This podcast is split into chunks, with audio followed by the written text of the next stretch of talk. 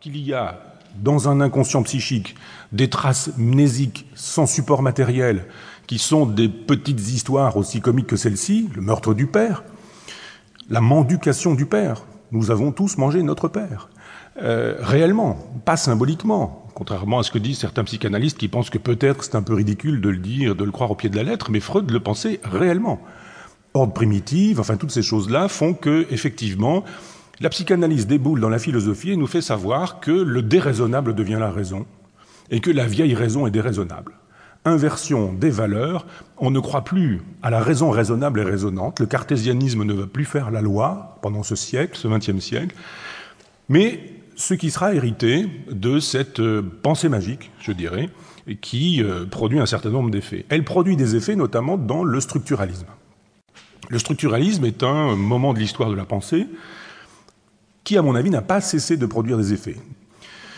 Euh, je renvoie à une définition d'Alain Ray, parce qu'il vaut mieux demander au lexicographe plutôt qu'au philosophe la définition de ce terme, mais Alain Ray nous dit dans le dictionnaire culturel en langue française, plus qu'une mode intellectuelle, manifeste en France entre 1960 et 1980, le structuralisme représente une attitude d'esprit, parfois un ensemble de méthodes qui cherchent derrière les manifestations observables des ensembles de relations cachées. Et on comprend euh, très bien ce qu'est le structuralisme avec ce, bout de phrase, derrière les manifestations observables, il se trouve un ensemble de relations cachées.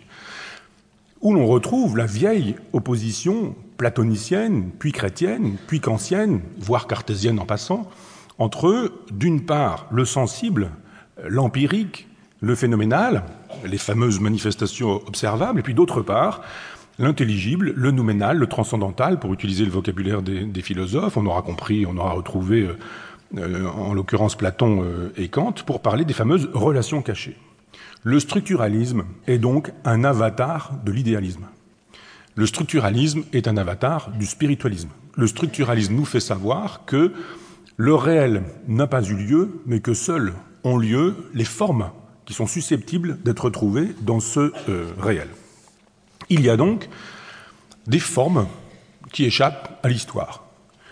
Ce qui est terrible avec le structuralisme, c'est qu'on congédie l'histoire, c'est qu'on cesse de faire de l'histoire, c'est qu'on cesse d'avoir le sens de la durée, le sens du temps, le sens de l'inscription des choses humaines dans l'histoire disparaît avec le structuralisme qui nous fait savoir que la vérité n'est pas dans l'ici et maintenant, mais dans des formes pures presque des formes a priori de la sensibilité, si vous voulez faire un jeu de mots kantiens, euh, qui euh, habiteraient euh, les individus, mais où on n'en sait rien, dans quelle part du corps on ne sait pas non plus, mais aussi les groupes.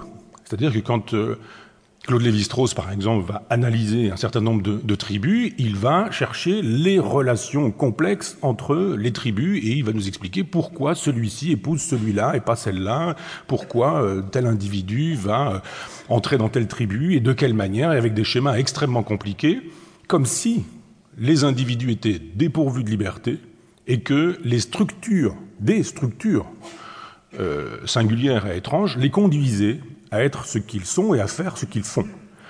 L'histoire n'existe plus, il n'y a plus qu'un jeu de formes qu'il s'agit de euh, qui était euh, cherché euh, un petit peu partout. Lévi-Strauss écrit dans Triste Tropique, qui n'est pas son livre le plus, le plus structuraliste, il écrit Pour atteindre le réel, il faut d'abord écarter le vécu. Euh, alors je veux bien que le vécu ce soit, ce soit l'autobiographie, euh, l'écriture à la première personne, euh, le jeu, le moi, et que tout ça soit détestable, mais tout de même, comment peut-on imaginer que le réel soit autre chose que la production du vécu? Puisque le vécu, c'est un corps, c'est une conscience, c'est une intelligence. Et que penser le monde, ça ne se fait pas avec des concepts, ça se fait avec un penseur, ou ça se fait avec quelqu'un qui pense. C'est-à-dire que pour atteindre le réel, écarter le vécu, ça me semble une drôle, une drôle d'initiative.